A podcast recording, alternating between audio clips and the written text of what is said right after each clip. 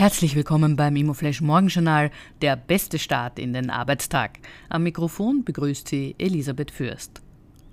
Die heutige Ausgabe widmet Ihnen Remax, die Nummer 1 in der Immobilienvermittlung. Jetzt umsteigen und mit Remax aufsteigen. remax.at slash Karriere. Heute ist Mittwoch, der 10. Mai und das sind die Schlagzeilen. Doppelgeschäftsführung für Ingob. Nach dem unerwarteten Ableben des Ingob-Gründer und Geschäftsführers Andreas Gobier wurden nun die neue Geschäftsleitung des Ziviltechnikerbüros festgelegt.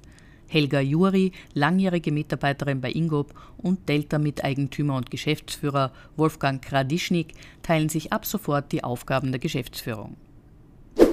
Spatenstich für Parkhaus Quartier Mitte.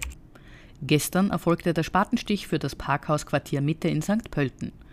Die Niederösterreichische Immobiliendevelopment errichtet im Rahmen der Quartiersentwicklung 467 Pkw-Stellplätze und 130 Fahrradstellplätze auf zwölf Ebenen.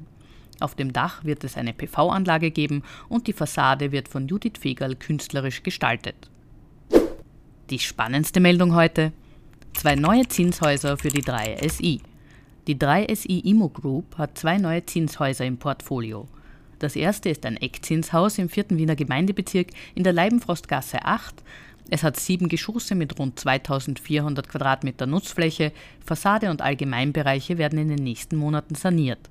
Die Vermittlung erfolgte durch Otto Immobilien, Verkäufer war ein Privateigentümer. Das zweite Zinshaus ist in der Schlösselgasse im 8. Bezirk.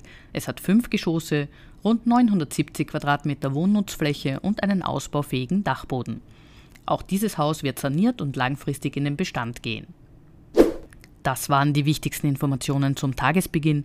Mehr dazu und was die Branche heute sonst noch bewegen wird, erfahren Sie wie gewohnt ab 14 Uhr auf www.imoflash.at.